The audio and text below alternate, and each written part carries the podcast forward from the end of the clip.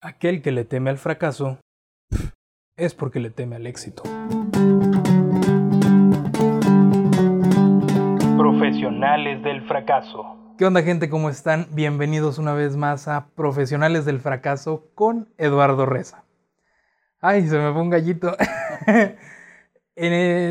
pues sí, en esta semana, eh, bueno, aparte, la semana pasada, Don Irresponsable no, no les subió eh, episodio pero en esta ocasión traigo un invitado especial.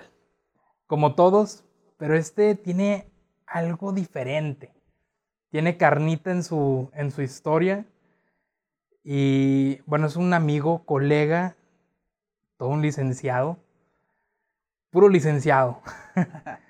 es comunicólogo apasionado por los deportes, principalmente por el rey de los deportes, que ahorita también quiero que platiquemos acerca de eso. Con ustedes, Carlos Alcalá. ¡Eh!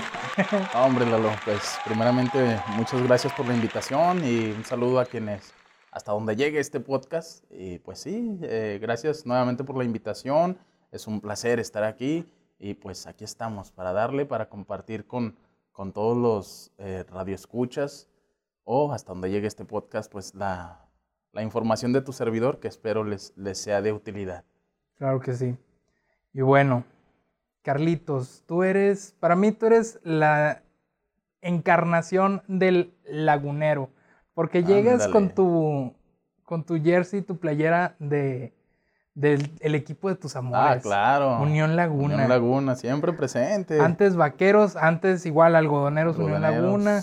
Ha pasado por varias transformaciones. Hoy día vuelven a su... A su nombre, digamos, original, que es Unión Laguna, porque antes, antes de, de Vaqueros, fue Algodoneros de la Unión Laguna. Luego antes fue Vaqueros Laguna. Y hoy regresa a su mote original, Unión Laguna. Unión Laguna, simple Así, tal cual. Y pues cuando regresó a, a Unión Laguna, resurgieron aquellos aficionados que el nombre de Vaqueros Laguna había encasillado, de decir, oye, pues es que Vaqueros es una nueva generación, a mí ya me... Me relegaron. Ya me relegaste, dónde quedó mi, mi, fanaticada, mi esencia, y cuando regresó... Mis colores, porque aparte cambiaron los colores. Exacto, mis colores, y ya cuando regresó a, Unión Laguna, pues ya regresaron todos los señores de antaño, decir, este es el equipo de mis amores, y este es, el, esta es mi bandera, y pues como tal hay que portarla como, como buen lagunero. Claro que sí. Y bueno, quiero comenzar, antes de que me, digas qué es para ti el fracaso y qué es el éxito. Claro. Quiero saber cuál es, cuál, cuál era tu sueño desde chiquito. Ándale. Mi sueño desde chiquito, bueno. Para la gente que no, no me conoce y para aquellos que me van a conocer, eh, quiero compartirles algo que va a responder tu pregunta, que muchos, me permito decirlo, muchos padres de familia toman a juego. ¿Por qué? Lo menciono por esto, porque eh, en mi familia pues es muy numerosa como la mayoría de las familias. Claro. Pero esta vez me relego a mi familia paterna. Resulta ser que eh, en las épocas decembrinas, antes del virus, claro, este, ¿en qué casa no se reunían todas las familias, no? Que viene tu, pariente de Monclova, de Monterrey, etcétera, se reúnen todos en la casa de los abuelos y etcétera. Tus primos los pochos de allá de, los United. Sí, sí.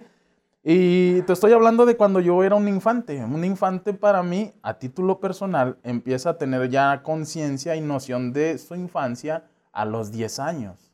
¿Sí? ¿Por qué? Porque de los 9 años para atrás eres bombero, eres policía, eres astronauta, eres todo, pero ya a los 10 años para mí llegó como que, ah, caray, soy Carlitos y a Carlitos le empieza a gustar el béisbol, etcétera.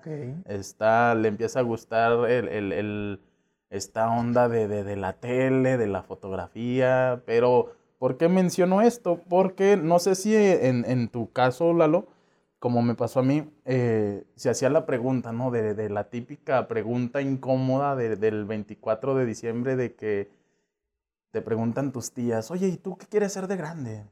Ajá, y conforme vas creciendo, Eh, va cambiando, va pero es la misma cambiando. esencia Sí, sí. en Y, la pregunta. y en aquel entonces, todos mis primos divagaron. O sea, divagaron en el sentido de decir, quiero ser bombero, quiero ser doctor, quiero ser astronauta, quiero ser mecánico, etcétera. Y todos Ujú. decían, oh, muy bien. Pero cuando llegaban hacia con tu servidor, me decían, ¿tú qué quieres ser de grande? Y yo en aquel entonces no sabía que la comunicación era lo que hoy soy, pero yo les decía, yo quiero ser reportero. Ok. Y todos me decían, un reportero, pero si ni sabes qué es. Y le dije, sí, son los que salen en los noticieros con los micrófonos cuando narran las, las guerras, así les decía yo. Ok. Y yo les decía, yo quiero ser reportero. Reportero entonces. Pasaban los años, y como tal lo estoy mencionando, pasaban los años, hasta que llegué a la edad de la preparatoria y mis padres me preguntaron, oye Carlitos, pues ya Deberías de ya ir deberías de pensando. ir pensando qué quieres ser porque pues ya estás por entrar a la universidad y pues ya decidir ahora sí qué quieres ser en la vida. Yo le dije, no tengo nada que pensar. ¿Cómo que no tienes nada que pensar? Le dije, es que ustedes siempre han sabido que yo ahora ya no quiero ser reportero, ahora quiero ser comunicólogo. O sea, alguien ya me había dicho que para ser reportero no había una carrera como tal de que quiero ser reportero, ¿no? me dijeron, para ser reportero tienes que estudiar comunicación. Y le dije, ah, pues entonces ahí yo quiero estar. Y es como llegué a, a la comunicación. Vuelvo a mi comentario inicial del por qué no es bueno el truncarle los sueños a un niño, porque uno nunca sabe. Claro. Uno nunca sabe. O sea, yo te estoy diciendo que yo desde niño, desde niño supe qué quería hacer. Supe qué quería hacer, pero con una certeza así firme, no de decir de que en noviembre del año 2000 quería ser reportero y noviembre del 2020 quiero ser futbolista. O sea, no. Claro. Ah, Pasó el tiempo y dije, quiero ser periodista, quiero ser periodista y debo buscar las herramientas para llegar a serlo. Porque una cosa es querer serlo y otra cosa es luchar para hacer lo que quieres ser.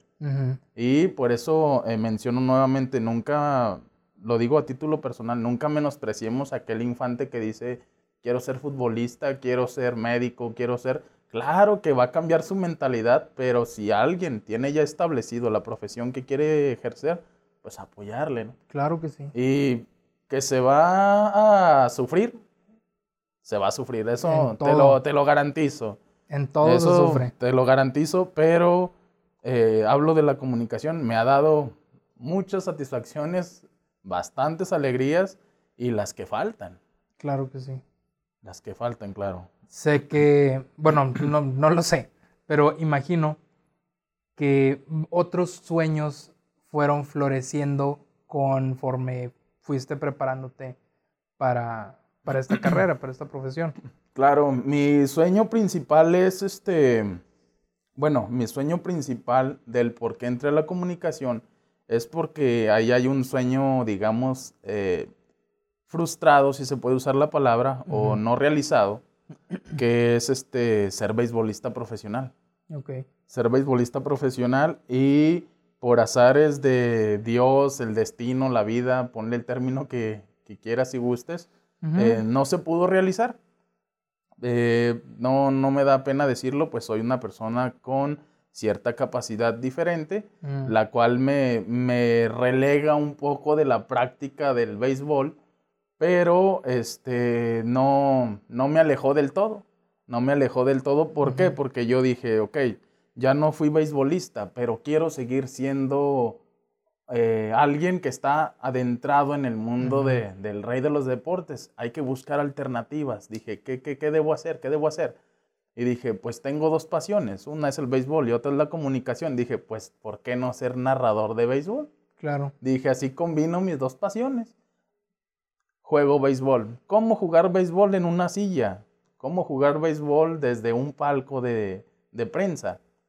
Hay gente como tu servidor Lalo que no puede jugar béisbol, pero a través de las narrativas se imagina en su mente el estadio de béisbol, las jugadas que tu servidor narra Claro. y él disfruta el partido como tú, como yo y como cualquier aficionado. Combinas tus dos pasiones, siempre hay que buscar alternativas, te lo dice alguien que lo hizo. No pude jugarlo en el diamante, pero puedo jugarlo a través de la pluma, a través de la voz y pues darle a la alegría a la afición lagunera de narrar un partido de béisbol de muchos, de muchos que sé que vendrán. Claro. Wow. Me impresiona muchísimo la pasión con la que hablas, porque sé que el día de mañana que vaya al Estadio Revolución, que por favor ya vuelvan los partidos. Así sea, pronto, así sea. Que ojalá y un día, o sea, estés ahí, este, pues indicando las entradas de, cada jugador, tal al bat, tal, sí, sí. tal, este, base, no sé. Fíjate que hay un sueño que me falta por realizar. Digo, faltan varios, pero hay uno que, me falta, que es ser la voz oficial del Revolución. Eso iba. Yo me acuerdo que cuando te conocí. Ser la voz oficial del Revolución. Eso, eso lo mencionaste, que era uno de tus sueños. Sí, es, es para la gente que no, no le gusta esto del béisbol y de los deportes y de, o sea, puede decir, la voz oficial de un estadio, o sea, eh, ¿eso qué? ¿Eso qué? Eso, pues sí, ¿eso qué? Pero créanme que a los que vivimos la misma pasión que su servidor, créanme que es como que la cereza del pastel, ¿no? Y sea en el deporte que quieras. Es en el deporte que quieras, claro. Pero más allá de que si te gusta o no el deporte que vas a narrar, este, son sueños personales. Mira, Lalo, yo tengo una, una, una frase, si se puede decirlo, que, que, me gusta ejemplificarla siempre que me hacen este tipo de preguntas, que yo le ejemplifico de la siguiente manera. Okay. Todos estamos en, en la misma pista, circular, lineal, con, en zigzag, como le quieras dar la forma que quieras, pero todos estamos en la misma pista. ¿Cuál es esta pista? Esta pista se llama vida. Okay. La pista se llama la vida, o sea, tú tienes tu vida, yo tengo la mía, la gente que nos escucha tiene sus propias eh, vidas, pero todos estamos en carriles distintos, pero en la misma pista. Una pista de, vamos a ejemplificarlo, de 10 carriles. Están 10 personas distintas corriendo la misma carrera, pero con una meta diferente. Ok. Todos quieren ganar y todos van a ganar, pero no todos van por el mismo trofeo. No todos van por el mismo trofeo, lo explico. Cuando yo estaba estudiando la carrera de comunicación, éramos 20 competidores, por decirte un número. Sí. 20 competidores que estábamos en la misma pista que se llama carrera de comunicación y todos teníamos una meta en común. La principal era egresar de la carrera. Una vez egresados, seguimos corriendo y la meta ahí fue ya cambiando, porque unos iban para comunicación, otros iban para televisión, otros iban para imagen pública y otros iban a estudiar porque sus papás los mandaron. sí. Y otros iban a estudiar para tener algo que hacer. A lo que me refiero, todos corremos la misma carrera, pero no todos tenemos la misma meta. ¿Cuándo vas a ganar? Eso Dios, el destino y tú lo deciden. Te hablo por mí. He logrado muchos objetivos, pero todavía no llego a la meta que quiero. Todavía no llego a la meta donde yo pueda decir, ya gané en la carrera que yo estoy corriendo. Muchos ex compañeros y amigos ya ganaron y qué bueno por ello. Ellos ya se realizaron y te digo, qué bueno por ellos. Pero a título personal, yo sigo corriendo porque he logrado librar varios obstáculos, pero todavía no llego a la meta. Esos obstáculos me han tumbado, esos obstáculos me han dicho, este, pues te vas a caer o, o declina de tu carrera. Pero la meta es tan grande, el trofeo es tan satisfactorio que sigo corriendo que sigo corriendo. Y por eso te digo, en aquel tiempo que ya egresé de la carrera, que no pude jugar béisbol, dije, Carlitos, algo tienes que hacer, algo tienes que hacer porque no vas a ser beisbolista profesional.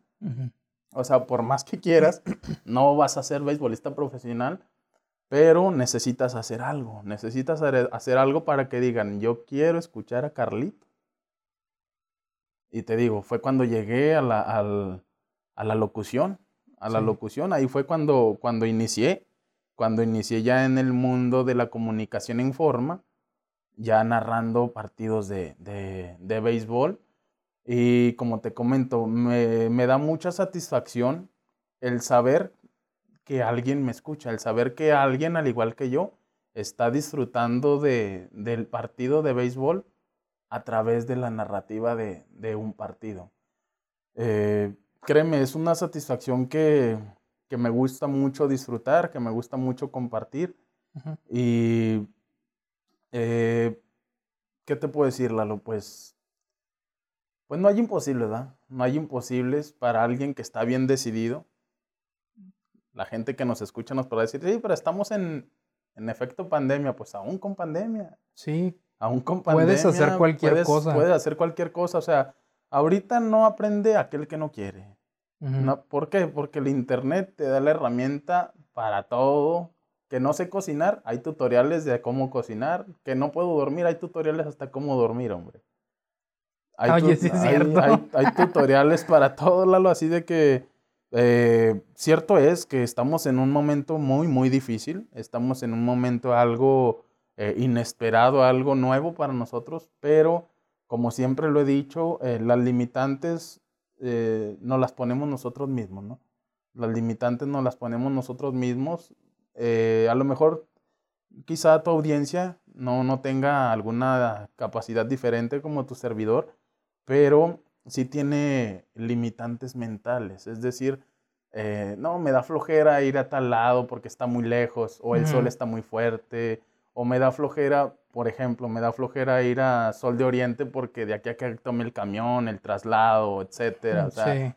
Lalo, cuando te enamoras, tiempo, las paradas. cuando te enamoras de lo que haces, créeme que no hay obstáculo que te detenga. Te lo dice alguien que eh, para estar en cabina de radio tiene que subir escaleras. Uh -huh. Tiene que subir escaleras que la audiencia podrá decir, eh, subir escaleras, ¿eso qué? O sea, las subo y las bajo como si nada. Pero para mí son complicadas, y uh -huh. más cuando no tienen pasamano. Sí. Pero sé que cuando llegue a cabina de radio, ahí se me olvida todo.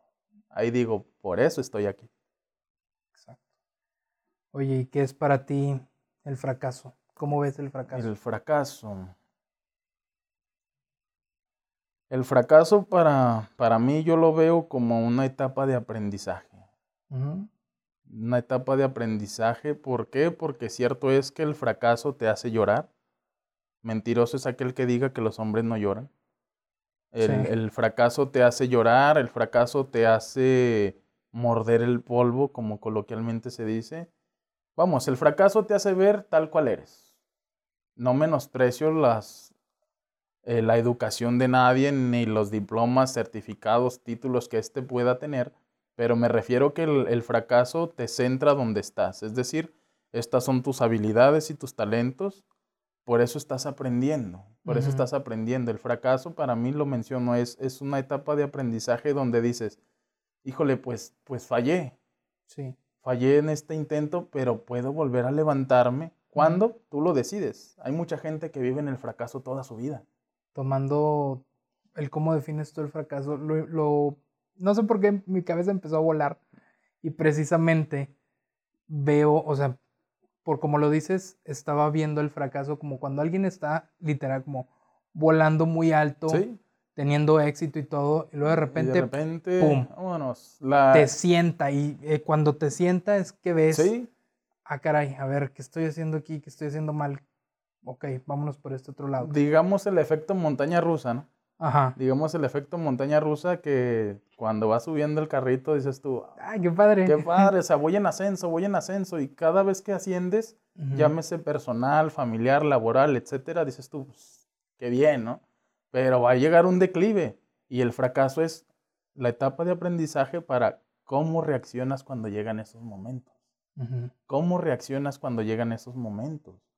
No te miento, lo platicábamos eh, antes de entrar al aire eh, yo he fracasado muchas veces, muchas veces, infinidad de veces, pero el fracaso me va dejando algo nuevo, es decir, si ayer fracasé en esto, pues vamos a mejorarlo para que mañana, cuando se presente otra oportunidad similar, ya no fracase por tal cosa.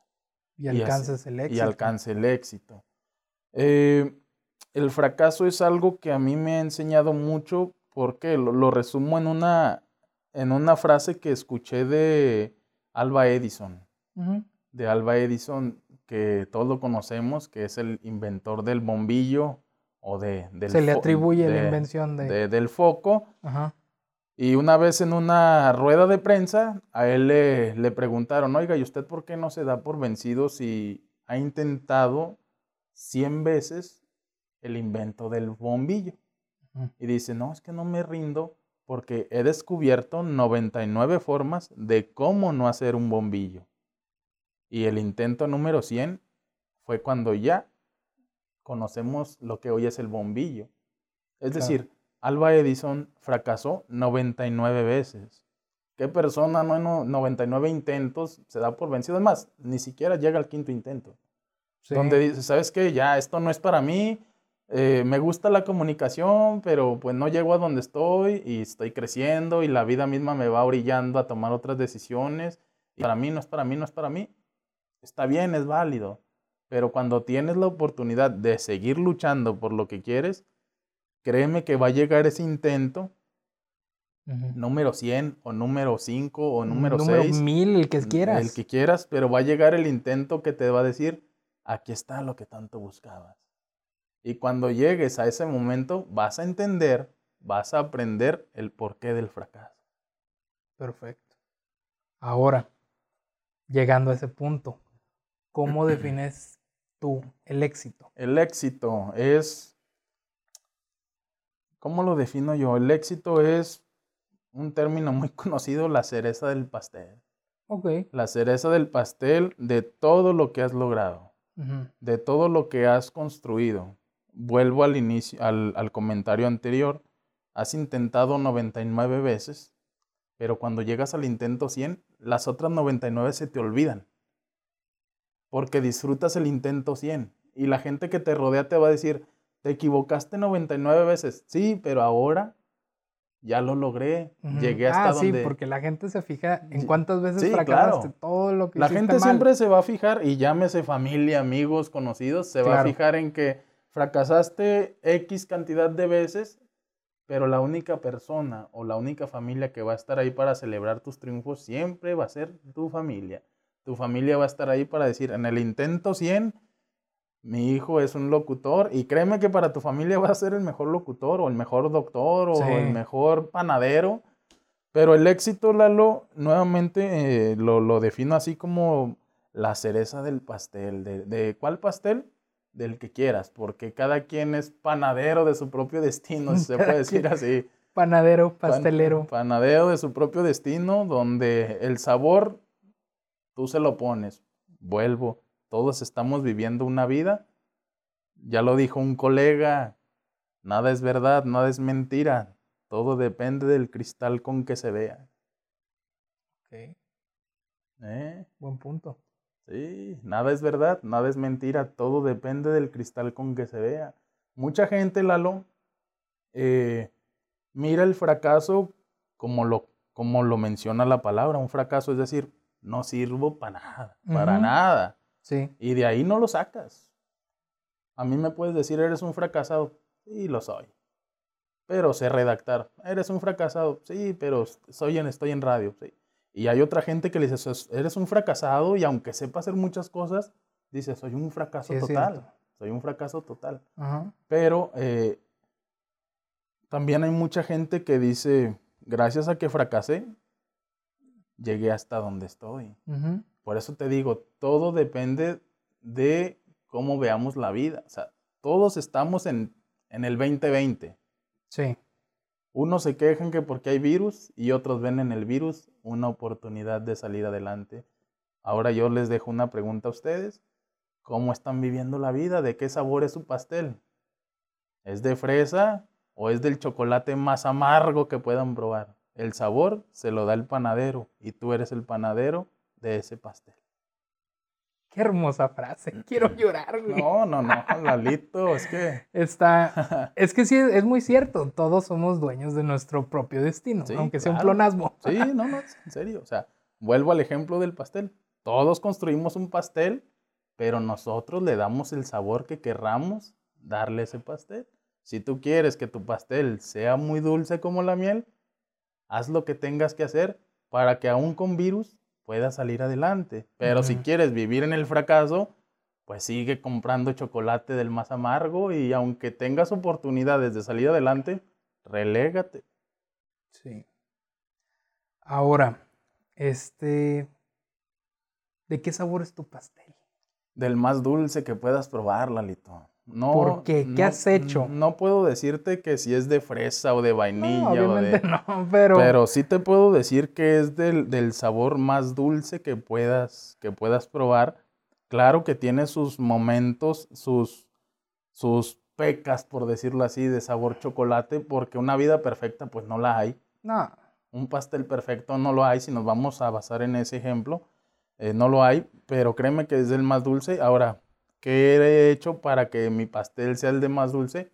Simple y sencillamente luchar por mis sueños, Lalo. Simple y sencillamente luchar por mis sueños. ujú. Ok, Estudiaste comunicación e imagen pública. Estudié comunicación e imagen pública. Nuestra poderosísima. Nuestra poderosísima. Oh, oh, un saludo a tan benemérita institución. Sí, Este- yo sé que nos la tienen bien. No, no quiero decir la, esa frase, pero pues, esa palabra, pero sí, Tal la, cual tienen, es. nos la tienen muy apestada. Sí. No, no, y. Porque sabemos que o sea, es, es carente de, de, de muchas, muchas cosas, cosas. Muchas No que sea deficiente, porque eh, hay muy buenos maestros. Sí. Y pues no me dejarás mentir, o sea, tenemos es- eh, ejemplos como Bugarín, Ah, claro. muy, muy bueno. Tenemos ejemplos de eh, como este. Paredes, el profesor Paredes, re- no recuerdo su nombre, Guillermo Paredes. Ok, Guillermo Paredes, la maestra que... ah, te ay, tocó clase con Ranita. Ándale, de ella estaba pensando, pero se me fue el, el nombre, pero... Se llama Ana, Ana Ana. Mogollón. Ah, Ana Mogollón, un saludo. Y también otra maestra que creo que ya no está, pero que en su momento para mí fue de gran apoyo, fue Paola Nájera. No, me tocó con Paola, ella. Paola Nájera, ella muy, muy acertada en, su, en, su, en las materias que, que le tocó impartir. Y pues sí, o sea, hay muchos maestros de los cuales puedes aprender. Pero vámonos, me regreso a la, a la pregunta anterior y ahorita te, te, te contesto esa pregunta Ajá. en referente a qué qué he realizado yo. Pues he luchado por mis sueños, Lalo. He luchado por mis sueños de que yo, como te comentaba en un inicio, desde niño quise ser eh, reportero, pero ya cuando alguien me orientó a que para ser reportero tengo que estudiar comunicación, el pastel para mí es de lo más dulce. ¿Por qué? Porque eh, he logrado lo que me he propuesto. No así de varita mágica de que quiero esto y aparece de la nada. No, lo he conseguido a base de esfuerzo, pero sin dejar de lado el apoyo constante de mi familia. Claro. Sin dejar de lado el apoyo constante de mi familia, llámese UNIDEP, llámese WAC, llámese como se llame, eh, la familia siempre te apoya. Y eso es algo que siempre le voy a agradecer primeramente a Dios y a mi familia.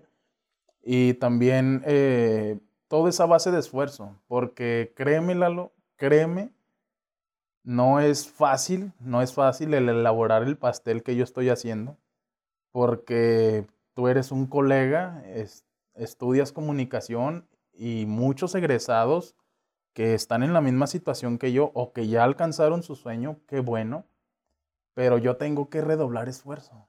Yo tengo que redoblar esfuerzo porque desafortunadamente la sociedad no es muy incluyente. La sociedad no es muy incluyente y mucho menos en el ámbito laboral. O sea, eh, dichoso aquel que en estos tiempos tiene un empleo. Yo lo tengo, claro, Sí. pero créeme que para llegar a donde estoy he batallado el doble o el triple que el común denominador de mis compañeros.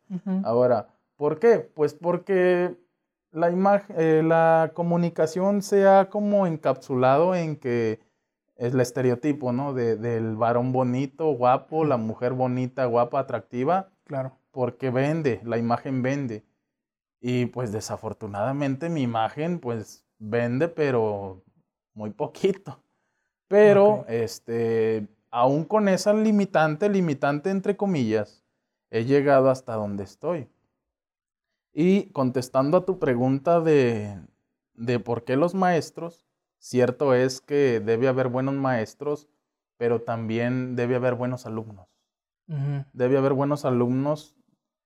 Yo siempre lo he dicho o lo dije cuando estaba en la carrera, Lalo.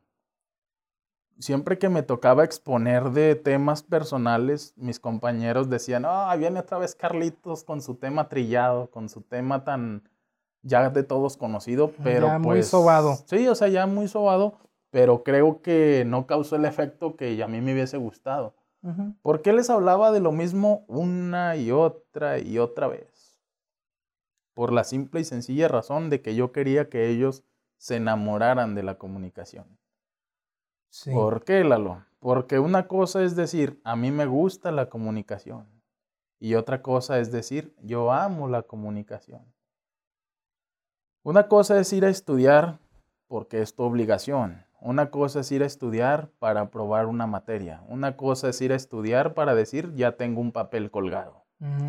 Pero otra cosa muy diferente es ir a estudiar porque disfrutas las clases, porque disfrutas las, los exámenes, porque disfrutas lo que realizas en tu etapa de estudiante. Sí, cierto es que el ser estudiante y me refiero a tu persona porque estás en ese proceso, es estresante de que clases virtuales, exámenes, trabajos finales, proyectos y demás, pero créeme que hasta yo eso lo disfrutaba. Porque yo siempre les decía a mis compañeros en estas dos frases, dije, una cosa es que te guste, y lo voy a mencionar, yo te puedo decir, Lalo, a mí me gusta el agua de limón. Sí. A mí me gusta el agua de limón, pero estoy enamorado de mi novia. Mm. ¿Sí? ¿A qué me refiero?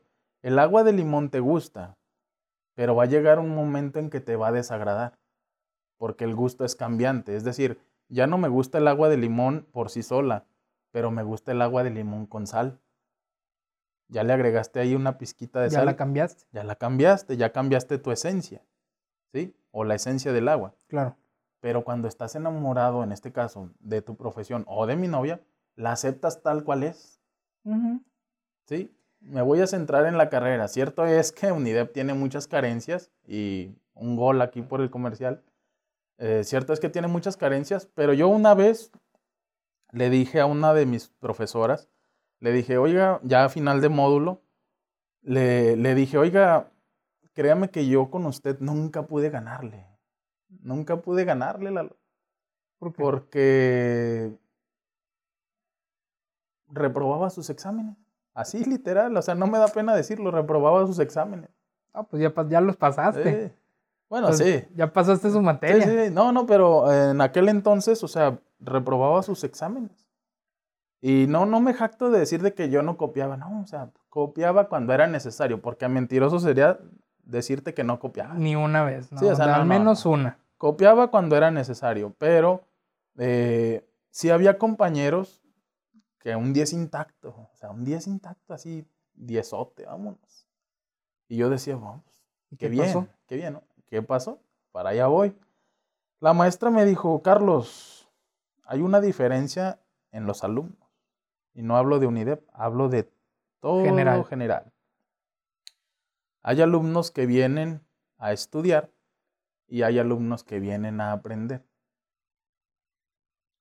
Y yo le dije, ¿cómo maestra? O sea, digo, sí entiendo lo que me está diciendo, pero todavía no aprendo a leer entre líneas, porque para eso estoy viniendo a la universidad. Me dijo, cierto es, debes aprender a, leer entre líneas porque eres ya un comunicólogo. Y me dijo, hay alumnos que vienen a estudiar, como son varios de tus compañeros, que vienen a, a pasar la materia por la meta que quieras. Vienen a pasar la materia. Pero no quiere decir que todos esos compañeros no sean iguales. O sea, me refiero, hay compañeros que están ejerciendo la comunicación y que fueron excelentes estudiantes. Sí. Fueron excelentes estudiantes, pero quiero pensar que la maestra se refería a cierto grupito de alumnos, pero ella me dijo, y tú tienes una capacidad que pocos de este salón tienen. Y yo me atreví a decirle cuál es. Y me dijo, ¿cómo? ¿Cómo no vas a saber si es tuya? Ya ya en octavo cuatrimestre y no sabes ni siquiera de lo que eres capaz. Y me dijo lo mismo que tú. Ujú. ¿Cómo? Pues si es tuya. Dije, no, maestra, es que yo no, no sé ni qué onda. Te la voy a decir y espero que nunca se te olvide. Dijo, una cosa es estudiar y otra cosa es poner en práctica lo que tú aprendes. Estoy segura que tú el día de mañana vas a triunfar. Vas a triunfar porque lo que bien se aprende nunca se olvida. Así es. ¿sí? Y te puedo decir, Lalo, que eh, no que no importe, sí importa, porque las universidades son instituciones. Las instituciones te venden un prestigio, ¿sí? Te venden una, como una cierto, sí, prestigio, de decir yo soy de aquí, yo soy de allá. y ese prestigio viene también sí. de cierta calidad. Claro, eh, la calidad, pero eh, al, le mando un saludo, que fue mi maestra en, en uno de los cuatris de, de la carrera, la maestra Idalia Pérez Mata, que hoy es maestra en, en otra universidad, pero que en aquel entonces, antes de llegar a UNIDEP, era reportera de TV Azteca.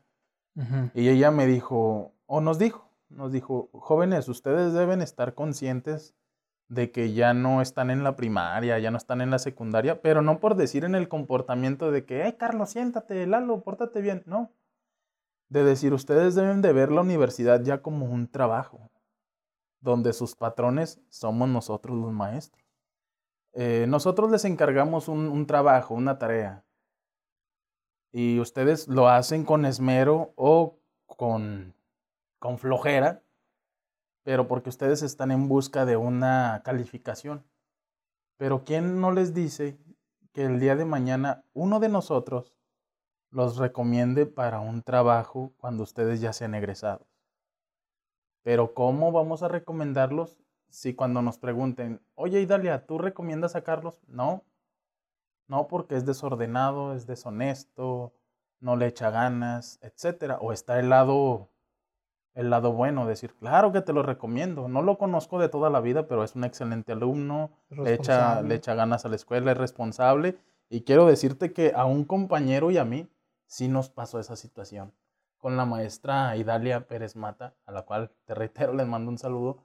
Eh, todavía no estábamos, estábamos por iniciar ya nuestro periodo de prácticas. Ok. Y pues tú sabes el estrés, ¿no? De, de buscar dónde practicar por protocolo de la universidad, etcétera. Pero más que practicar, eh, o más bien, más allá de tener un lugar donde practicar, nosotros teníamos hambre de aprender. Y esta maestra fue nuestro primer contacto con los medios de comunicación ya reales. O sea, no es de decir, Lalo, en la tele se produce un programa así, se hace así, se conduce de tal manera, no. Porque la teoría es una cosa, pero la práctica es algo mucho, muy diferente. Y eh, este compañero del cual te, te menciono se llama Lázaro Iván Angiano Valles, que le mando un saludo. No- un excelente amigo y compañero, no agraviando al presente. Espero que le llegue el podcast. Sí, créeme que sí. Eh, y ¿por qué lo menciono? Porque eh, la maestra Idalia nos recomendó en, en la difusora en aquel entonces Oír Laguna. Nos recomendó en la difusora Oír Laguna. Llegó así de la...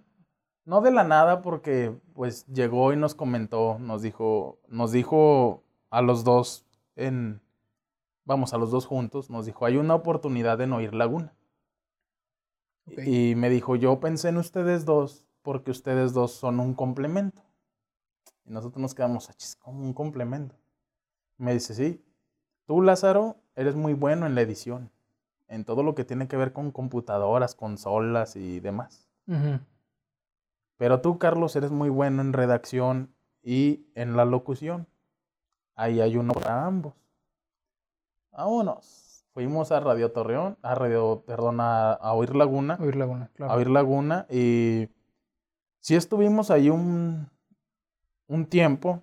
Sí, pues en el periodo de Sí, prácticas, ¿no? eh, bueno, un, un tiempo, no, no tanto como así, pero sí un tiempo y mi compañero Lázaro siguió, siguió adelante en, en Oír Laguna. A mí me dieron las gracias. Mm. A mí me dieron las gracias en Oír Laguna porque en aquel entonces, digamos que el Carlitos andaba en otras situaciones medio complicadonas. Sí estaba enamorado de la comunicación, pero las- la vida misma de Carlitos en ese entonces Estaba jalando. estaba jalando para otras necesidades. Para otras necesidades me refiero familiares, no que anden malos pasos ni nada No, no, no. Pero, sino que en otras necesidades que decía, sí, me gusta mucho la radio y sí, pero creo que no es mi momento. Y como no era mi momento, mi desempeño no fue como el que yo hubiera querido. y como el que necesitaban ahí. Y como también. el que necesitaban ahí, exactamente. Te digo, mi compañero, él continuó. Ya después, cuando terminó su tiempo de prácticas, pues le dieron las gracias y tiene muy buenas referencias en esa difusora. Yo también tengo buenas referencias, pero no como las que yo hubiese querido. Claro. Pero te menciono nuevamente, eh, los maestros son nuestros primeros patrones. ¿Por qué? Porque cuando me dieron las gracias a mí en Oír Laguna, eh, le dije a la maestra, ¿sabe qué maestra? O sea, le, comenté tal cual la situación. Me dieron las gracias porque pasa esto, la situación personal está así, etcétera. Y me dijo, no te preocupes, algo bueno vendrá. Para esto, me dice la maestra, me dice, ¿sabes qué? Hay una oportunidad de practicante en el periódico Noticias El Sol de la Laguna. Ok. Y le digo, "Ah, pues es algo, algo en lo que yo nunca he estado. O sea, yo, una cosa es escribir en la escuela para un ensayo de una materia, pero una cosa es escribir a alguien que ya va a leer a alguien más. Sí. Es muy diferente. Y me dijo la maestra, hay una oportunidad en ese periódico. Y yo dije, pero es que yo no sé nada, maestra. Dijo, pues para eso vas, mijo, para aprender. Aprender. Vas a aprender, criatura del Señor. O sea, Sí. no te cierres, pero si no quieres, no hay problema. Hay alguien más que está esperando eso. por- No, démela. Ujú. Llegué al periódico Sol de la Laguna y llegué con el director de reporteros en ese entonces, se llama Javier Adame. Digo se llama porque ya no está ejerciendo, ya se jubiló. Ah, ok. Pero en ese entonces él era el jefe de reporteros y me decía, así que usted es el, el alumno que, que me manda la Miss Idalia. Yo, sí, está bien. Y me dijo, ¿y si sabe que lo recomendaron? Y yo, no me gusta usar esa palabra porque recomendado es como que es algo muy selectivo, pero también trae una gran responsabilidad. Porque alguien más se atrevió a recomendarte ahora. No es la responsabilidad solamente de quedar bien, sino de quedar bien para que quede bien el que te recomendó. Claro. ¿Sí? O sea, es una doble Porque es- es responsabilidad. tu reputación y la de Claro. esa persona, la, la credibilidad de Sí, esa sí. persona. Y me dijo, ¿en qué sección nos quiere ayudar? Y, yo me quedé así que, o sea, espéreme, todavía ni ¿Me sabe- estás dando a escoger? Sí, ¿En o sea, serio? me estás dando a escoger, o sea, y tal cual así me dijo. Me dijo, en aquella cabina, le nombran cabinas, pero no de radio, sino es la oficina. sí, sí, sí, como los En cubículos, donde... En aquella cabina está la sección de deportes, en aquella cabina está la sección de sociales, etcétera, etcétera, etcétera. Usted dígame a cuál quiere ir y ahí va a estar. Y yo, este, sí está bien, pero soy Carlos Alcalá y dijo, no me lo tome a mal, pero no me interesa saber quién es usted, porque la Miss Idalia me dio muy buenas credenciales. Me dio muy buenas credenciales y yo sé que para que la Miss Idalia recomiende a alguien es porque usted es excelente. Y yo, "Ah, por favor, no me ponga más Ay, nervioso. yo- Exacto, yo así que no me ponga más nervioso de lo que ya estoy. Sí, ya sé. Pero sí me dijo, pues tiene media hora, porque recuerdo que eran las ocho y media. A mí me citaron a las ocho, porque a las nueve ellos empiezan su jornada laboral. Sí. Y yo llegué a las ocho y él llegó a las ocho y media. Y yo así de que, bueno, está bien, es el patrón. Ah, Sí, pero... Hasta cierto punto que está mal. sí. A mí se me eh, hace que está muy mal eso, pero pues bueno. ya, llegó, llegó la hora, pasó el proceso de entrevista y pues la decisión de Carlitos dijo, ¿dónde, dónde quiere estar? ¿En qué sección?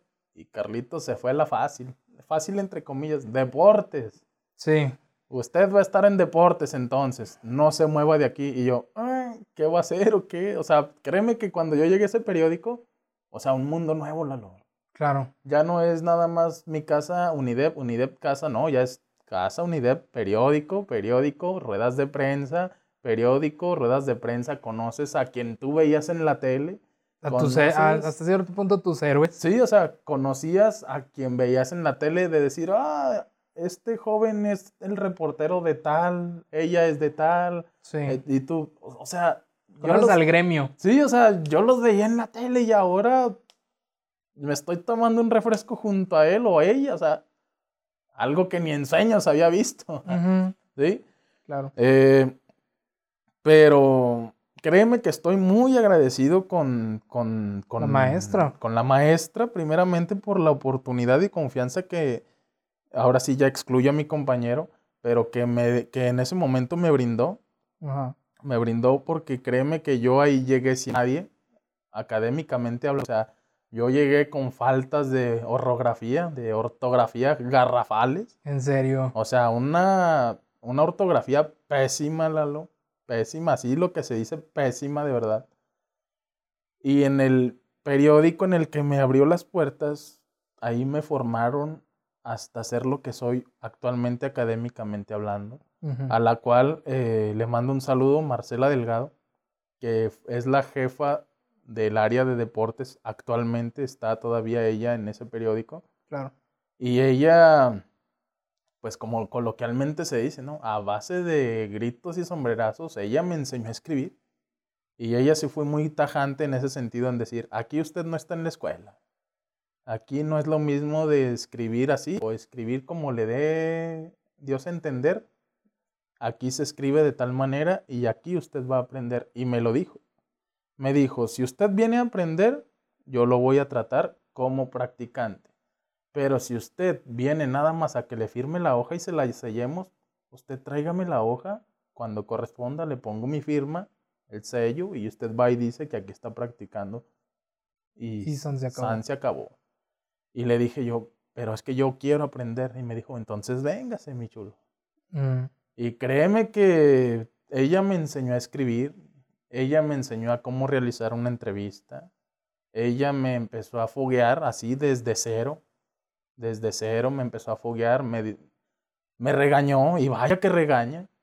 Sí, Me- es me- que ya es, es el mundo real. Sí, o sea, me regañó y, y- y gracias a esos regaños te puedo decir que la, la mayor satisfacción de tu servidor es cuando veía las notas publicadas en el periódico. O sea, toda la gente que compra el periódico lo compra para ver lo que tú escribiste. ¿Sí? Ujú. compra para ver la nota publicada. Pero, porque ahí arriba, en las letras negritas, dice, escrito por Carlos Alcalá. Y créeme que para mí esa es una de las más grandes satisfacciones de decir, ese soy yo. ese soy yo.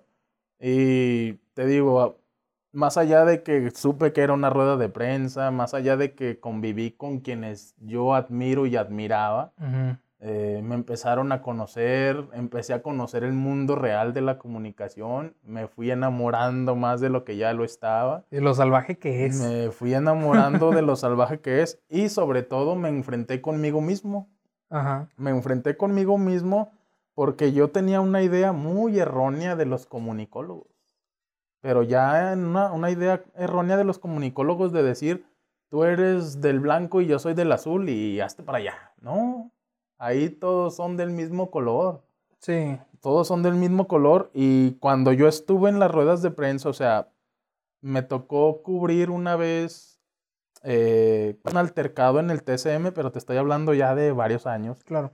Cuando la afición de Monterrey del Tigres, para ser exactos, vino a hacer unos destrozos ahí al... Es que sí, bueno, no, no que siempre, Sí. pero Santos y Tigres la Sí. afición se agarre. Sí, sí, y esa vez hicieron unos desperfectos en el inmueble y total, fuimos a cubrir esa nota. Ujú.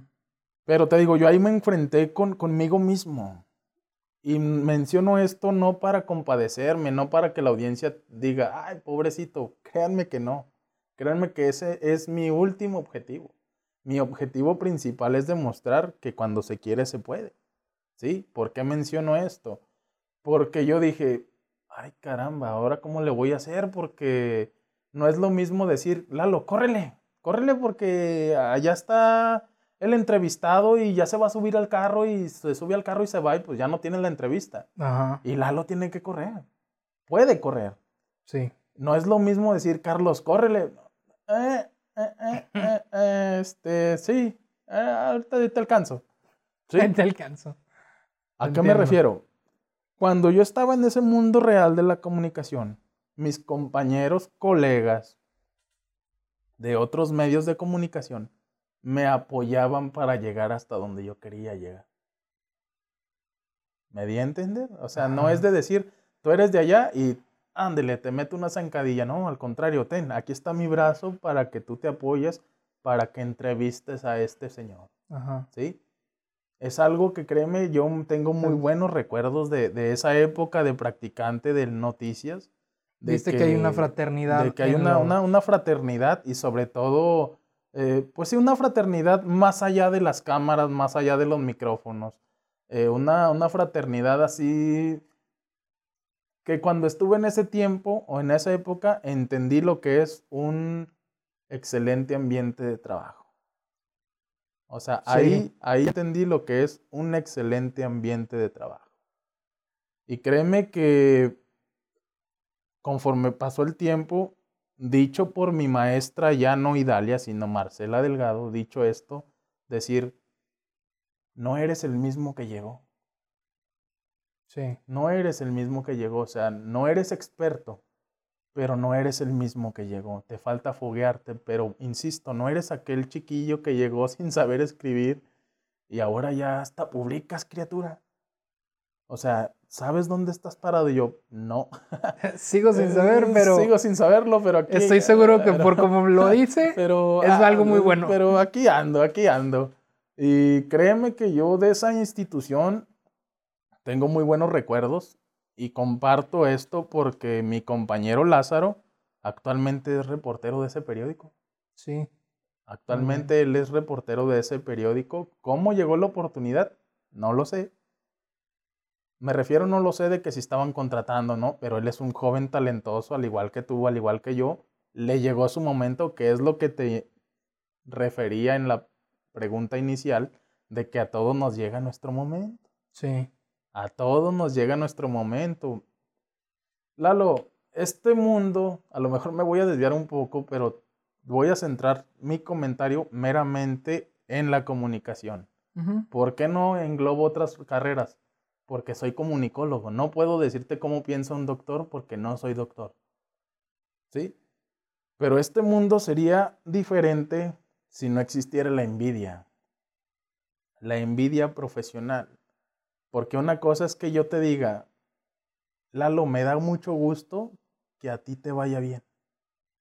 Ahorita te lo digo porque te tengo enfrente. Pero cuando salga de cuando salga de esta habitación hacia la calle, puedo pensar, pero ¿qué tiene Lalo que no tenga yo? Si los dos estudiamos comunicación, hasta yo le pasaba los exámenes. ¿sí? Es más, yo ya Sí, estoy o sea, esperando mi título. Sí, o sea, yo estoy esperando mi título y él todavía está estudiando y, y es ahí cuando se genera la envidia o celo profesional. ¿sí? De que porque a ti sí y a mí no y lo que antes era una amistad, a lo mejor puede ser una enemistad. ¿Por qué? Porque la otra persona ni cuenta que la estás envidiando, pero Claro. tú acá te estás achacando de que, ¿por qué? ¿Por qué? No, al contrario. Y este es un consejo que doy a toda la audiencia y a quien me lo permita. El día que comprendamos que es bueno disfrutar el éxito de los demás, porque pronto va a llegar el tuyo. Sí.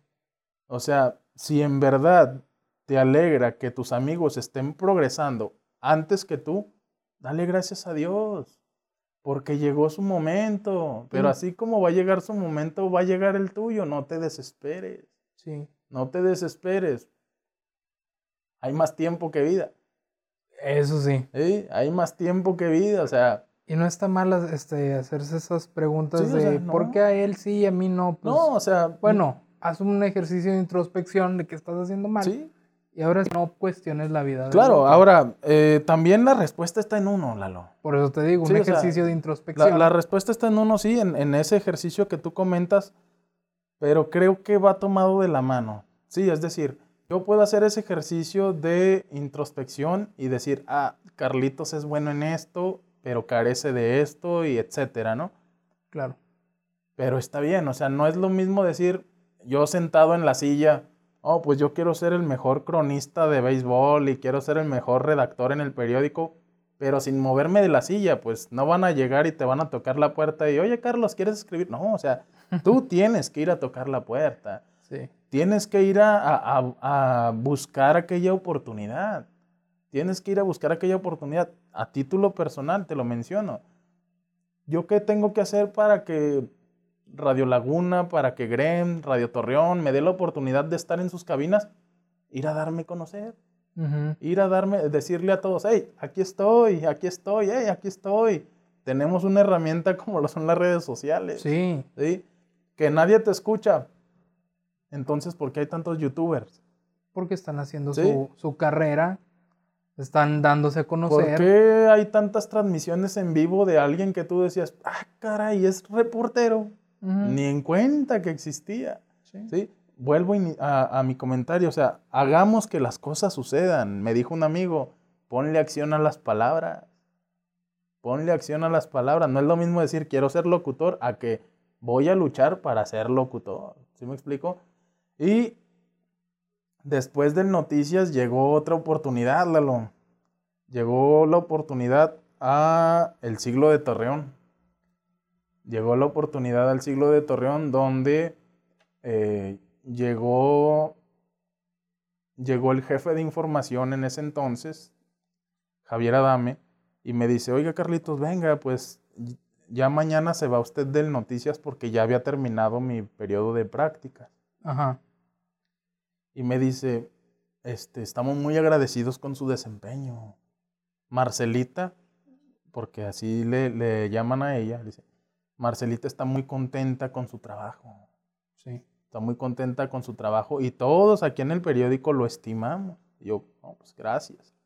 Dice, pero hay una oportunidad de practicante en el siglo de Torreón. ¿Cómo ven? ¿No se quiere ir para allá? Y le dije yo, pues sí, ¿por qué no? Sí. Y me dijo, tan periódico es el Noticias como es el siglo de Torreón, pero usted sigue aprendiendo. Siga aprendiendo. Si le están ofreciendo esto, pues váyase. Sí, moverte en todos los espacios. vaya, vaya. Y yo, pues sí, está bien. Y me dijo, usted ya no diga que, que vengo a buscar oportunidad. No, usted diga, vengo porque valgo. Claro. Porque ya traigo Mira, esta es mi experiencia. Sí, ya traigo una experiencia. Y yo, pues sí, vámonos.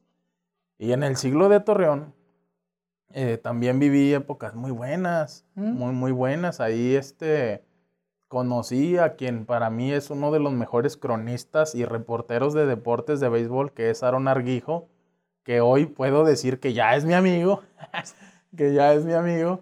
Eh, te lo comento nuevamente, o sea, decir, menciono a este personaje, decir, oye, yo te veía en la tele y yo leía tus notas y hoy te tengo de vecino de escritorio, o sea, qué sorpresas da la vida, ¿no? Como dice, como dice la canción. Eh, ahí en el siglo de Torreón perfeccionaron mi ortografía. Sí. Perfeccionaron mi ortografía. Supe lo que es em, hacer una cobertura política en tiempo de elecciones. Ok.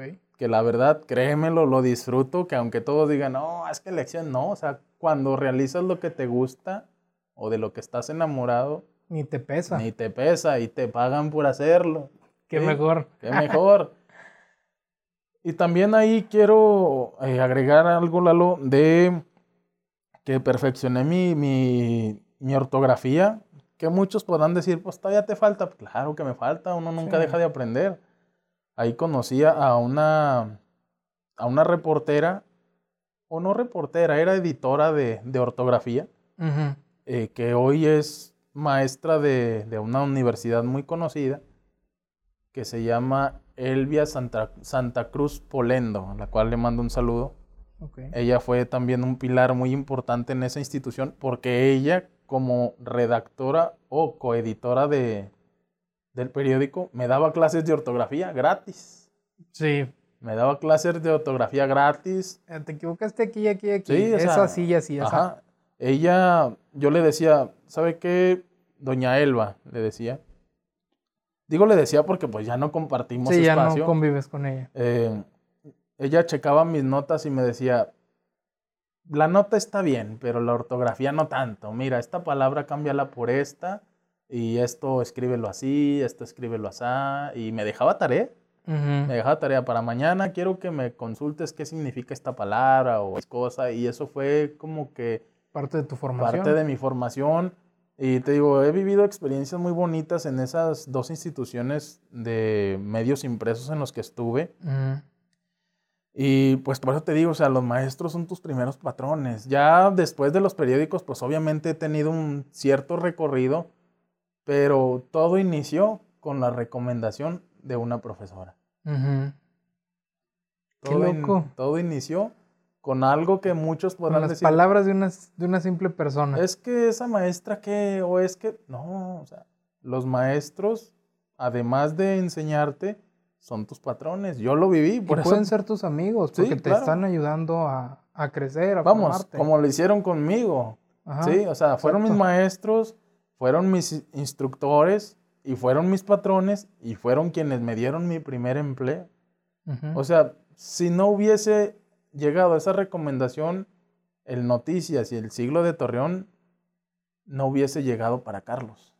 Claro. No hubiese llegado para Carlos. Y así pueda llegar con todas mis credenciales de que tengo título y tengo certificado y tengo las mejores calificaciones, pero desafortunadamente no tienes alguien que te respalde como tal de decir, pues eres un egresado más. En cambio, eres un egresado, pero te respalda esta otra el respaldo de esta persona que tiene una trayectoria y pues pásale. No, no de gerente, pero sí, de, en un escritorio. Y pues, digo, ese ha sido parte de, mi andar por los medios de comunicación, que obviamente he andado por varios lados. Sí, ¿qué es lo más reciente? ¿Que has estado en radio? En radio, en radio he estado en radio. Eh, digo, actualmente, ¿puedo mencionarlo? Sí, claro. Estoy en la radio de Radio Universidad, la 89.5 FM. Universidad.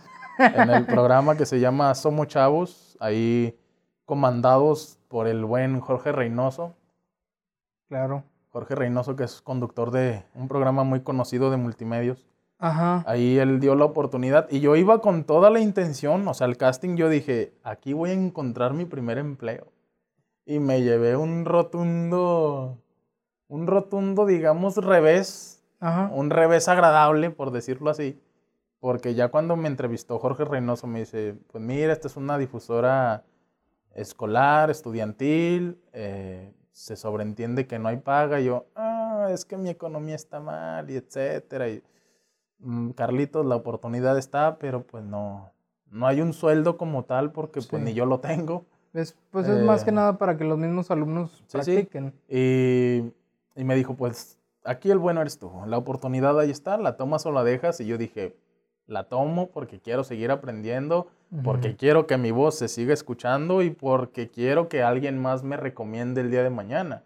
Insisto, en el salón de clases, el siglo de Torreón y el Noticias no sabían que Carlos existía, pero cuando alguien te recomienda, ya saben que estás en este mundo. Y yo dije, pues, si mi voz se escucha en Radio Universidad, alguien por ahí lo va a escuchar. Aunque sean los taxistas, porque creo que son los que más escuchan. Radio Universidad. siendo sinceros, dije, alguien me va a escuchar. Alguien me va a escuchar porque pues, es un programa de radio. Sí. ¿sí? Y mentiroso es aquel que diga, yo no escucho radio. En pleno siglo XXI sigue habiendo radio. Por algo los automóviles todavía les ponen... exactamente. o sea, estoy ahí en, en, el programa de Somos Chavos que, para ser honestos, yo pensé que no iba a entrar. Porque cuando se hizo el casting, entre otras muchos requisitos que no cumplía, más bien que sí cumplía, pero no cumplía solo con dos, dos requisitos. Ok. Que uno era la edad y otro era ser estudiante. Ah, ya. Y yo, pues ni era estudiante. Y, ya habías egresado. O sea, ya habías egresado y no cumplías con la edad. Ya había egresado y la edad, pues no, porque la edad que ellos manejan ahí, bueno, en ese casting, era de, de 15 a 22 años. Sí a 25 máximo. Creo que sí. Y yo tengo 32. Sí, yo dije, o sea, pues ni para qué me arrimo, ni para qué me arrimo porque pues, pero vuelvo a insistir, si algo me ha caracterizado es que donde digan que se solicita, ahí va a andar Carlitos. Claro, no en todos los oficios, en los oficios que yo sé realizar. Claro. ¿Sí? Porque ¿a qué voy a pedir trabajo a un hospital si no soy doctor? ¿Sí? Si en una, si en una radiodifusora dicen se solicita locutores o se solicita programador o algo, algo Relacionado. a- relacionado a, ahí está el currículum de tu servidor, Lalo. Y no es mentira. Sí, no, ¿sí? claro que no es mentira. creo. Ahí, ahí está el currículum de tu servidor. Y te digo, estoy en el programa de Somos Chavos. Y actualmente estoy en esa, pero también estoy en, en Radio Torreón, en la 96.3. Ok. Ahí me dieron la, la oportunidad el buen Eduardo Til, al cual le mando un, un afectuoso saludo en el programa de Cabina Deportiva, donde ahí se me cumplió otro sueño. ¿Cuál? Pues conocer a Maribel Rangel, También heroína de los la deportes. heroína de los deportes, y en verdad, no por nada está donde está. O sea, sabe mucho esa, esa señorita, sabe mucho de deportes. eh, y pues, ¿por qué no aprender? Que mis amigos me preguntan, oye, ¿y cómo es ella? O sea, desconozco porque no conozco su vida personal y no quiero conocerla porque es privada, pero la figura pública, como la palabra lo dice, es pública y es a la cual yo conozco. Y te digo, es una excelente persona. También mi colega eh, Pablo, Pablo Ruelas, al cual el Fana. Un saludo, ellos dos son mis maestros ahí en cabina, decir, ay Carlitos, esto sí, esto no, o esto sí lo digas al aire, o ten cuidado, porque por muy egresado que sea Carlitos, todavía se equivoca, Lalito. Ah, claro, toda la vida Todavía, estamos aprendiendo. todavía. Pero menciono esto, algo que siempre recalco y lo seguiré recalcando hasta que tenga vida y salud es nunca dejes de luchar por aquello que quieres. Nunca dejes de luchar por aquello que quieres. Oye, pero que mi vida es muy adversa, que el virus, que si no tengo dinero, que si... Mira, todo tiene solución, Lalo. Todo, todo. Insisto, todo. Lo que no tiene solución es la muerte. Y este dicho ya lo hemos, está muy trillado, pero cuando lo entiendes, tiene una gran verdad. Todo tiene solución. Que no sea cocinar, hay tutoriales.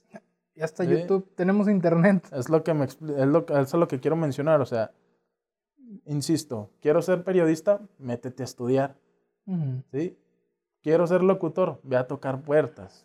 Alguna se abrirá.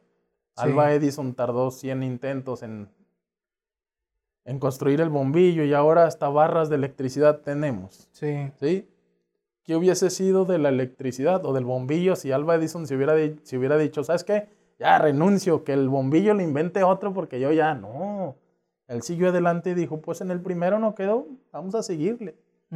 Y te digo, o sea, te estoy contando mi vida de éxito, de decir, oh, Carlos, el comunicólogo, el que llegó a Radio Torreón, el que llegó a Noticias, Nah, el que pero te llegó lo a... tuviste que... Pero está el otro lado de la moneda de decir, nosotros te hablamos, cumples con el perfil, pero no tienes la imagen, este, conoces mucho, pero Estás sobrecalificado porque eso es otra cosa que sí, me o sea, comentaba. estás, estás un chico. sobrecalificado. O otra cosa es de que por tu situación no podemos emplearte. Sí. O sea, Lalo, ponte a pensar y le hago una pregunta a la audiencia. ¿Ustedes qué harían si tienes todo para esa vacante, pero te dicen, ¿sabes qué, Lalo? Eh, por, tu, por tu situación no te vamos a contratar. ¿Qué harías? Me refiero, ¿qué haría la gente? Muchos dicen, no, pues tienes razón. O sea, tienes razón y me voy a mi casa derrotado y, y pues ya, o sea, si Lalo me dijo que no puedo, pues ya mañana voy con Juanito y me va a decir lo mismo, no puedo. Sí. No, pero no. Yo tengo una frase, Lalo, que, bueno, tengo dos frases. Ajá. Tengo dos frases que me gustan mucho, que para mí son mi estandarte de, de que... Como tu motivación, las que te han sí, llevado es- como en un velero. Sí, ándale, son, Son mis- tus velas. Son mis velas, son mis banderas, vamos. Ajá. Estas frases yo las atesoro con toda mi alma que La primera, y aclaro, no quiero tocar un tema que para muchos pudiera ser delicado porque yo soy de aquí o soy de allá. Sí. Yo profeso la, la ideología del cristianismo, pero para mí hay una frase, más que una frase, es una porción de la palabra que dice Filipenses 4:13, todo lo puedo en Cristo que me fortalece. Ahora, si nos vamos a, a términos ya humanistas, hay una frase que dijo el gran bambino. ¿Quién es el gran bambino? Baby Ruth. Para muchos, el mejor beisbolista de todos los tiempos. Ajá. Dijo muchas frases, pero La que se te quedó. una que se me quedó es la siguiente. Es difícil derrotar a una persona que nunca se rinde. Así es. ¿Sí? La menciono nuevamente. Es difícil derrotar a una persona que nunca se rinde. Esas son mis banderas. Podré tener todos los limitantes que quieras. Podré tener todas las adversidades que el mundo me ponga. Y podré tener todos los obstáculos que la sociedad me pueda poner. Pero no me voy a dar por rendido. ¿Sí? Así es. ¿Por qué? Pues porque yo puedo hacer muchas cosas, Lalo. Puedo hacer muchas cosas. Las limitantes están en la mente, están en la cabeza. Sí. Ya lo dijo, esta frase también me la dijo un profesor, creo que está todavía impartiendo clases en, en la UNIDEP, que es el profe Iván Herrera. No, ya no lo he visto. ¿no? Bueno, pero... Pero también, Sí, sí sabes de... claro, Sí sí, lo lo, ubicas, conozco. ¿no? Él ahorita está de reportero en Imagen Televisión. Sí, trabaja en, imagen. en imagen, que tiene una página de Facebook también dedicada a los medios de comunicación, que él, esa frase una vez, eh, él, tiene, él tiene una particularidad en los exámenes. O sea, pone todo, o sea, el examen es el mismo para todos los alumnos, Sí, pero al final de los exámenes te pone una frase motivacional. Pero para cada alumno tiene una frase. Es decir, tú y yo estamos en el mismo salón, pero la frase que te ponía a ti no es la misma que venía en mi examen. Y a mí hubo una frase que me puso en un examen que hasta el día de hoy la recuerdo. Me dijo, que tu limitante sea el cielo. ok. ¿Sí? Gran frase. Que tu limitante sea el cielo. Al menos de que sea astronauta, hasta el día de hoy no he alcanzado el cielo. ¿Qué quiere decir? Que todavía me falta mucho por trascender. Claro. ¿Sí? Y eh, te digo, sí, hay limitantes, Lalo. Ujú. Hay limitantes, muchas, para mí. Para mí. Porque tú podrás subir un camión sin complicación alguna. O sea, subes hasta cuatro veces. Sí, Cuando tú subiste cuatro veces, yo apenas subí el primer escalón. Pero eso no me ha impedido egresar de la profesión que tanto me gusta. Eso no me ha impedido llegar hasta donde estoy ahora. Pero ¿por qué menciono esto? Insisto, no para que la audiencia tenga compa- compasión de mí. No, no, no, no. Créeme que no. Lo que yo quiero dejar a tu audiencia, Lalo, a todos tus seguidores de este podcast es que, ya lo dijo Walt Disney, todos tus sueños se pueden hacer realidad si tienes el coraje de perseguirlos. Yo sigo persiguiendo un sueño que se está cristalizando, no del todo, Pero poco a poco. pero poco a poco se está cristalizando. Hay muchos que se han ido retirando, que se han bajado del barco por decir, es que no puedo, amigo, tienes todo para salir adelante. Solamente insiste, ¿sí? Insiste, menciono nuevamente a Walt Disney. A Walt Disney. ¿Quién es Walt Disney, Lalo? Pues vaya, el creador de Disney, uno de los imperios Sí. más grandes en la actualidad. ¿Sí? Si no me equivoco, son dueños del 40% global del entretenimiento. Insisto, Imagínate. ¿Quién es, quién es Walt Disney? ¿Qué no- no- tanto, qué no tanto como- no se rindió esa Sí, sí, o persona sea, para llegar hasta donde está me- hoy y- su empresa? Y me refiero, a eso iba, me refiero no a Walt Disney persona, me refiero a Walt Disney marca. Ujú. ¿Qué es Walt Disney? O sea, Walt Disney, tú lo acabas de mencionar, es dueño de todo el mundo del entretenimiento o la mayoría de este. ¿Sí? Pero hablando de Walt Disney, el que dijo esa frase, todos tus sueños se hacen realidad si tienes el coraje de perseguirlos. Sí, todos dicen Walt Disney, Mickey Mouse. Claro que es el creador de Mickey Mouse. ¿Sí? Pero ¿sabías tú, Lalo, que Walt Disney fue rechazado de un periódico porque decían que no tenía talento como caricaturista? Sí, se había escuchado eso alguna vez. A Walt Disney, menciono nuevamente, Walt Disney persona y Walt Disney empresa, ¿quién son? Walt Disney empresa es un monstruo del entretenimiento. Pero el creador de este monstruo, un periódico le dijo, usted no tiene talento como caricaturista. ¿Me di a entender? Mucha de tu audiencia quizá en este momento está pasando un momento adverso, Claro. ¿sí? Como lo estoy pasando yo, como lo está pasando el vecino, por el virus o porque no hay, no hay dinero o por lo que quieras. Claro. Pero todos están pasando un momento adverso. Cierto es, la moneda tiene dos lados, Ujú. lo que coloquialmente se conoce como el águila y el sello. Ahorita estamos en el lado oscuro de la vida, por decirlo así, de que todo está adverso, de que... Pero yo siempre que tengo oportunidad, no te voy a mentir, que tengo oportunidad me gusta ver el amanecer. Y no porque sea nostálgico de decir, ah, si estuviera mi novia el amanecer, no.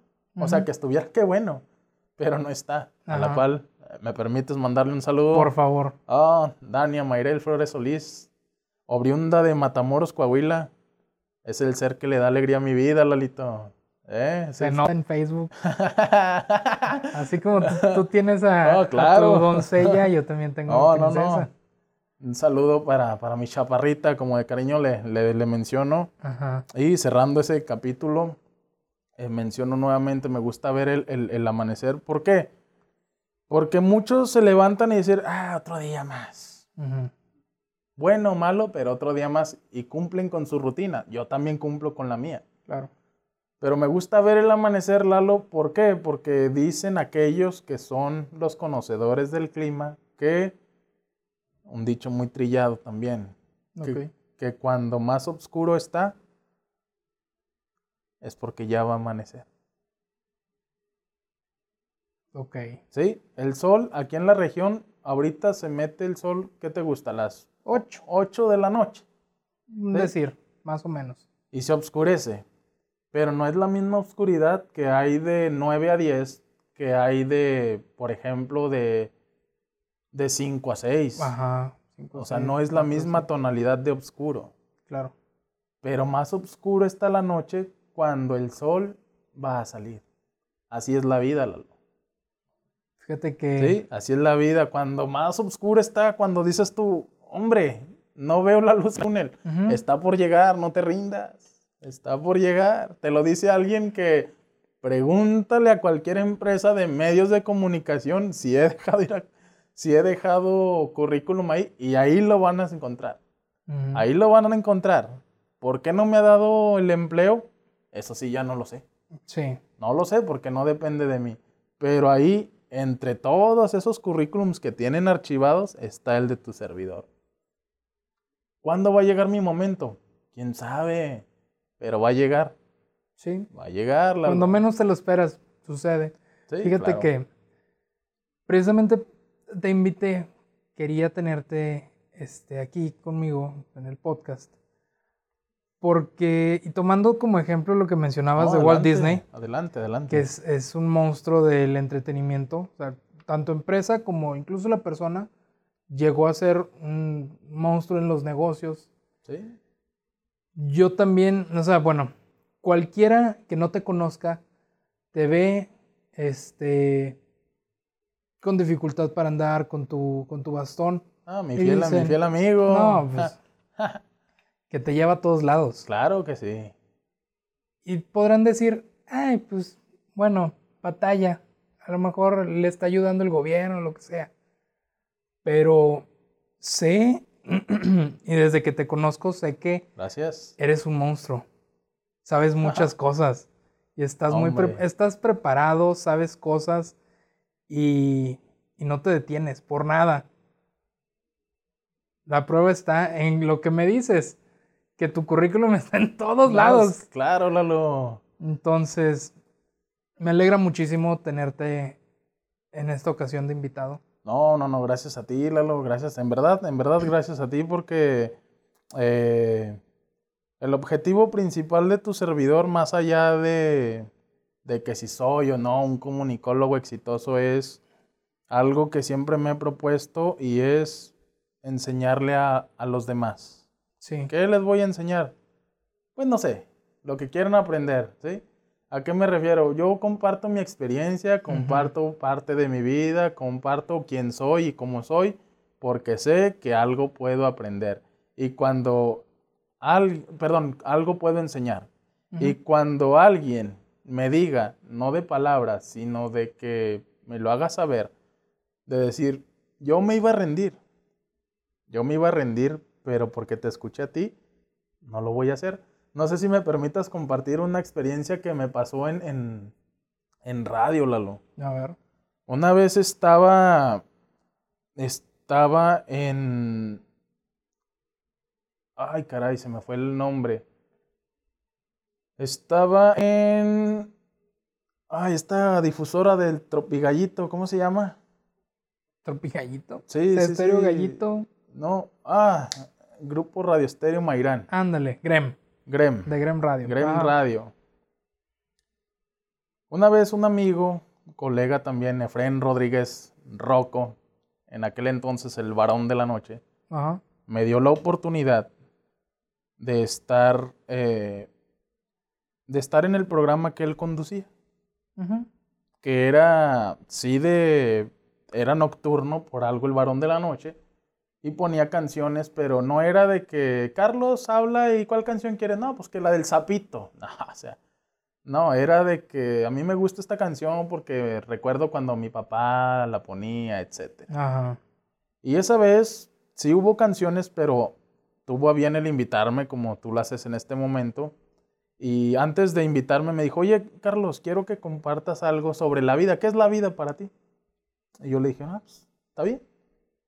Y le dije, pero ¿quieres que comparta mi experiencia o, o experiencia de alguien más? O dijo, tú prepárate como quieras, pero asiste. Ajá. No, pues está bien.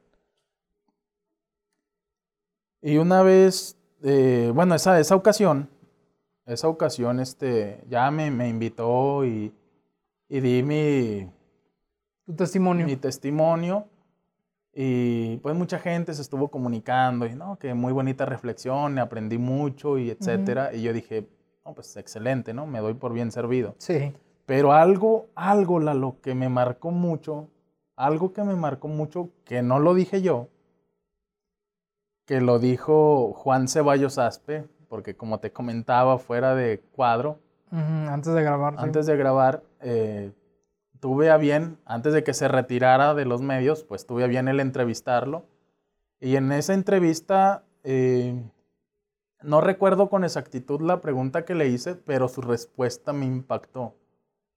Su respuesta me impactó y dice, una vez yo estaba dando una, una remembranza de qué es la vida Sí. en uno de los programas que él conducía.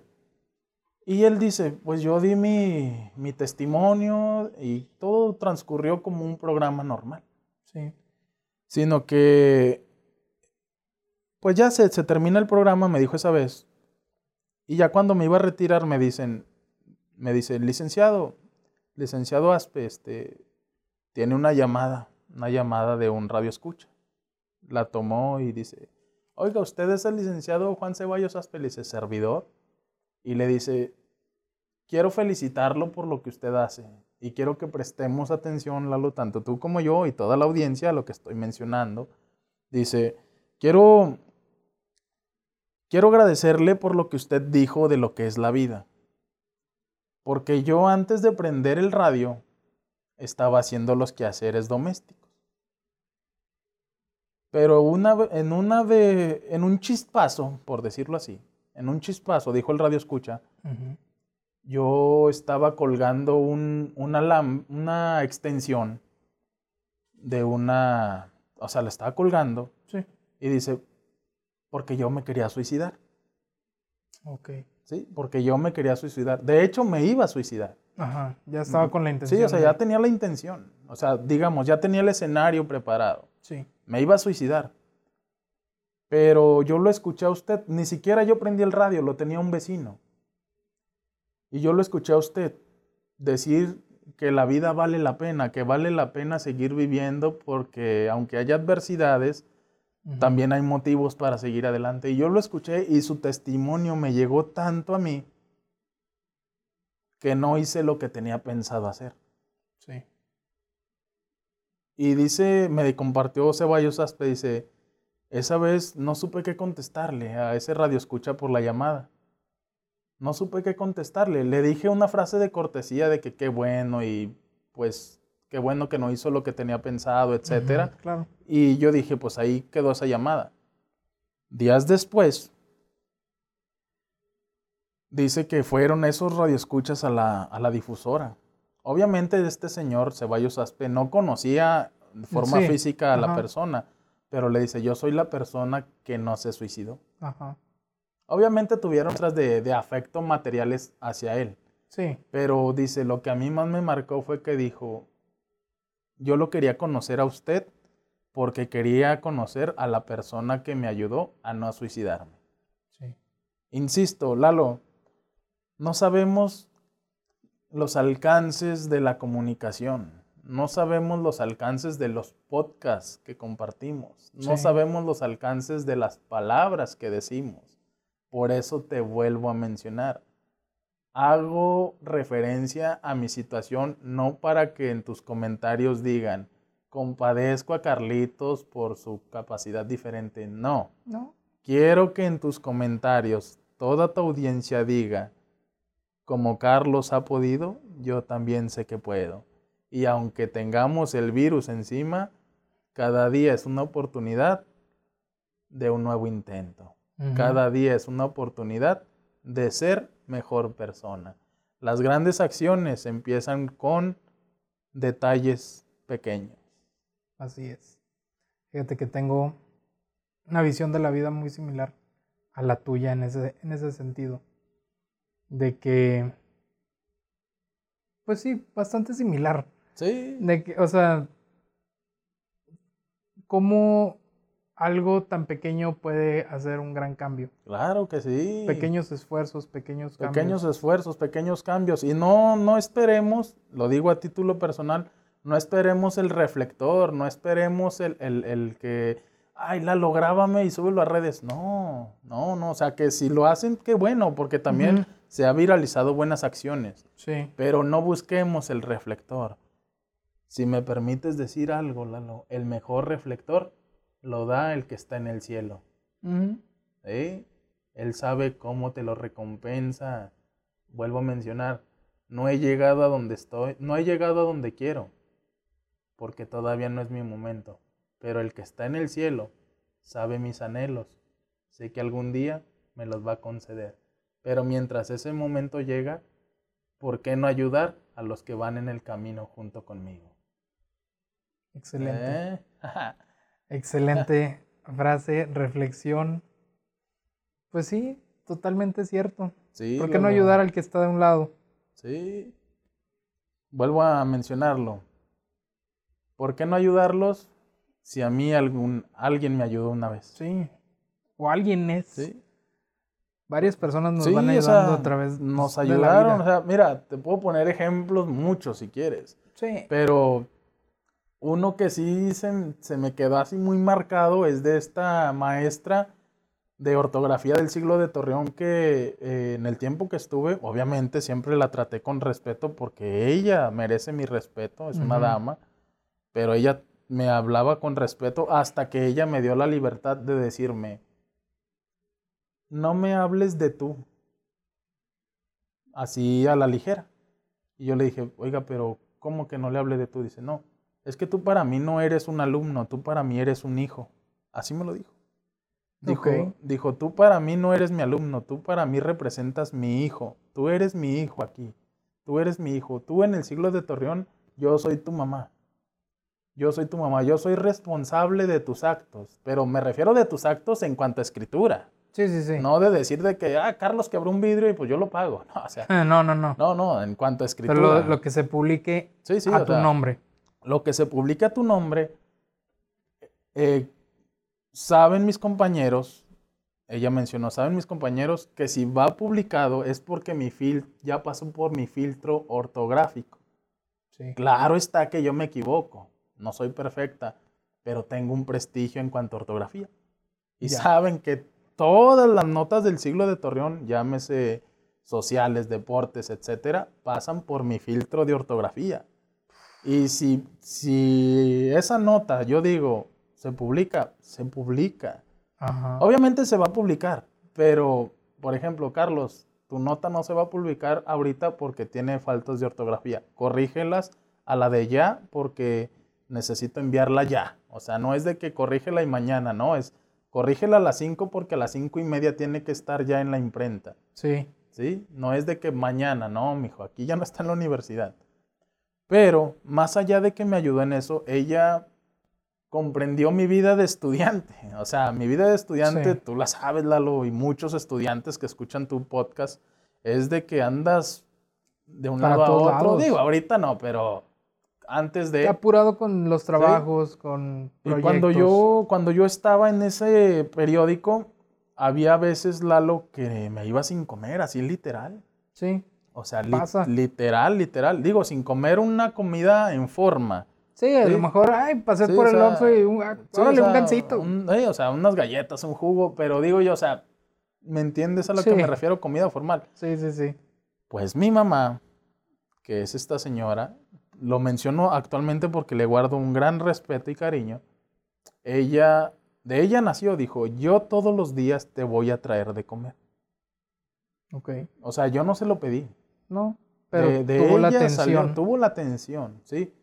Pero no creas que, que algo de un, no, no, no, o sea, una comida en forma, ¿sí? Decía, antes de toda jornada laboral, el empleado debe venir bien, comido, Claro. porque, mijo, usted no hace esfuerzo físico, pero hace esfuerzo mental. Y si su mente sí piensa, pero está pensando en unos tacos, en una torta, en un, Sí. ¿sí? Y las letras, pues, no le entran.